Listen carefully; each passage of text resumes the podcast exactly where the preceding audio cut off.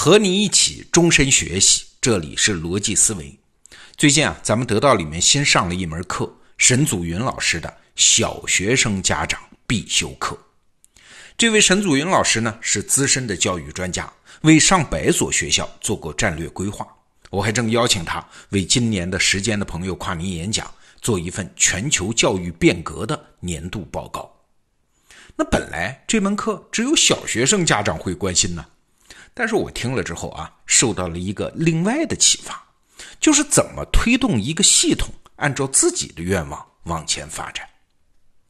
我们现代人很容易有一个误会的，就是喜欢把一个复杂的系统看成是一个人格化的存在。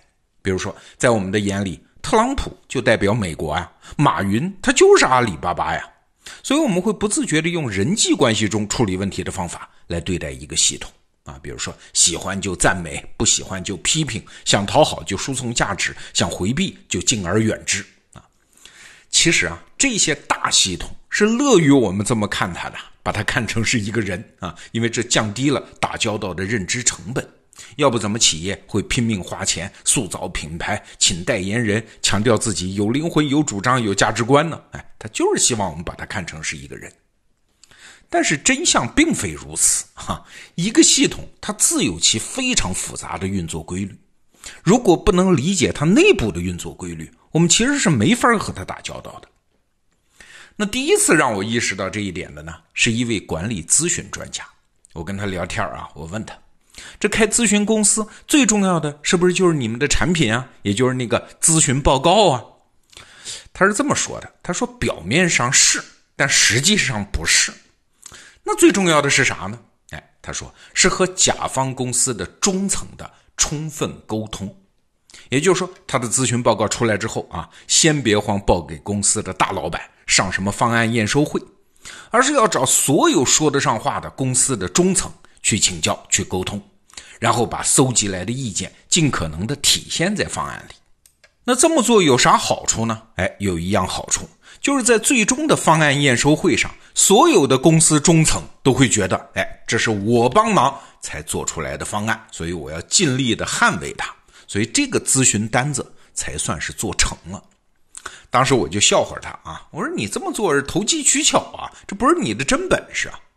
他说不是啊，要知道我面对的不是什么一个公司啊，而是一个有很多人组成的系统。如果我作为咨询顾问啊，我给他一个全新的管理方案，那不管这个方案多正确、多优秀，对于这个系统来说都是一个天外来客，它一定会产生排异反应的。那我不管做什么都注定失败。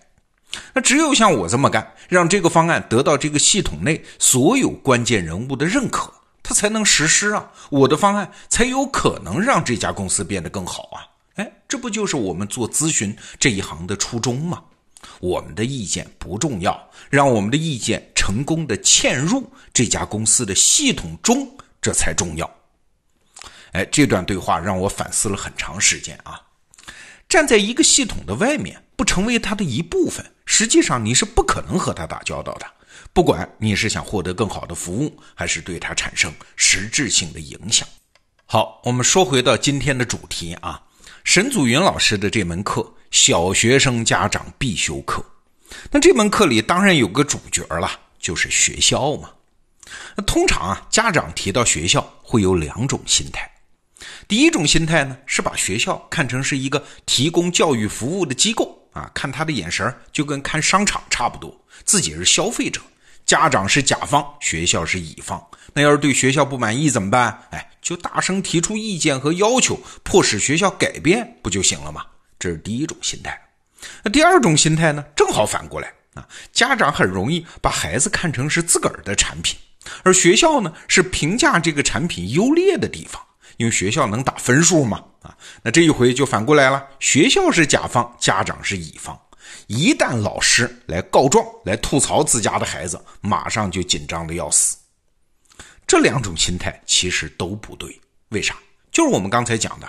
学校不是一个人，不是一个品牌，它是一个系统，既不是家长的甲方，也不是你的乙方。你要想和他成功的打交道，得理解这个系统内部运作的规律，然后才能加入这个系统的改善过程中。我举个例子啊，比如说你要是一个小学生的家长啊，你发现，哎，学校给我孩子这个班级配备的老师，我不太满意。那你对学校提意见，要求换掉具体哪个老师啊？他怎么不如隔壁班那个老师？好像有经验啊？请问你这么提意见有用吗？如果对商场的话，那可能会有用啊。但沈祖云老师说，对学校没用。那为啥呢？沈祖云老师说，在教育界有一个真相，就是任何一所学校都无法配备出让所有家长都满意的教师阵容。那原因有很多了。首先，就算是学校不惜工本给你的孩子班上配备了全明星教师的阵容，但其中也必定有你孩子不喜欢的老师啊。这是一个人和人的世界，好和不好那是相对的，某种程度的错配那是必然的。你在任何一个办公室都会遇到你不喜欢的人，对吧？更何况那么大的学校呢？那其次呢？学校给出的任何一种老师的组合，其实都有利有弊。比如啊，一个老师组合是跟着孩子成长，从一年级一直教他们教到六年级，中间不换老师。那还有一种组合呢，是低年级、中年级、高年级各配一套老师班子，让中途换一波老师。哎，你看啊，这两个方案，前者的优势是老师对每个孩子都熟悉，能规划孩子的长期成长目标；但是后者也有好处啊。一位老师他反复教某个阶段的孩子，教学水平自然就比较容易提高。那你说你选哪个方案呢？当然了，最最重要的一点是，学校作为一个系统，它内部是要考虑青年教师的成长的。沈祖英老师说啊，学校一般会在语文、数学、英语三门主科的老师配置中做这样的安排，就是一个学科带头人，加上一个教学水平稳定的老师。再加上一个正在成长的新老师，让他们在资历和教学经验上形成互补。通常啊，既不会有三强组合，也不会有三弱组合。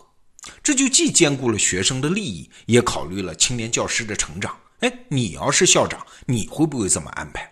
所以啊，这个时候如果家长一味的挑剔老师啊，这个老师太严了，那个老师好像没经验，这不仅会让学校为难，也不会有真正的效果。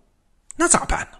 哎，只要不是老师有实质性的问题，家长在这个时候的责任其实不是挑剔老师，而是帮助孩子喜欢上老师。我们自己上学的时候都有这样的经验啊，喜欢一个老师是学好这门课的基本前提。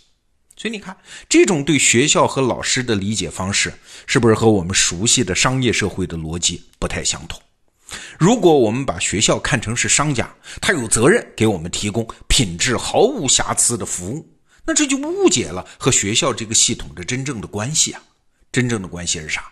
是你的家庭、你的孩子要嵌入到学校这个系统的逻辑里面，才能利用好学校，一起服务于孩子的成长。那说到这儿，你可能会问啊，难道家长只能顺从学校吗？学校给什么我就接什么吗？还真不是。沈祖英老师这门课里还专门讲到了一个例子，比如啊，如果你的孩子在班上是中等水平，那其实是比较吃亏的。为啥？因为对于老师来说，效率最高的策略就是抓两头带中间嘛。老师要管很多孩子的，所以他会重点关注那些学习成绩最优秀的和成绩不好、调皮捣蛋的学生。两头抓住了，中间的学生就能被带动了，所以中等水平的学生被老师关注的时间就少，这可不就吃亏了吗？那怎么办呢？哎，你想一个问题啊，就为什么我们观念中会有中等水平这个概念？是因为有学习成绩这个单一的指标啊。一个老师跟家长要是老说你们家孩子中等中等，就意味着这老师的视野也被限制了。实际情况我们都知道啊，每个孩子都是独一无二的，都有某个方面的优势潜能。但是如果学校老师和家长都用学习成绩这一把尺子量到底，这些潜能是不可能被发现出来的。所以这个时候家长要做的事情，既不是完全的顺从学校，也不是指责老师给自己孩子的关注少，更不是责怪孩子，而是要想办法把孩子的优势发挥出来。比如让孩子展现什么舞蹈啊、朗诵啊、摄影啊这样的专长，而且关键来了啊，让老师看到，目的是啥？是帮老师多拿一把尺子量自己的孩子。在这把尺子下，你的孩子就不是什么中等生了，而是优等生啊！那获得老师的关注，自然也就多起来了。站在老师那个角度看呢，他也会挺高兴啊，他带的班更加丰富多彩了嘛。好，通过前面我们讲的这些例子，你看出来了，我们怎么才能有效的推进一个系统呢？哎，既不是指手画脚的提要求，也不是跪倒在他的面前一味服从，这两个姿势都不对。为啥？你都站在系统的外面嘛。所以正确的解法是一个关键词，叫嵌入。什么是嵌入啊？哎，核心就是两条了。第一，融入它，成为它的一部分；第二，为它想方设法的添加新的东西、新的元素，为它做出贡献。哎，那这个系统就会发生你所期待的改变。好，今天我们聊的是学校，那明天我们来看看我们送进学校的孩子，他又是怎样的一个系统呢？好，逻辑思维，明天见。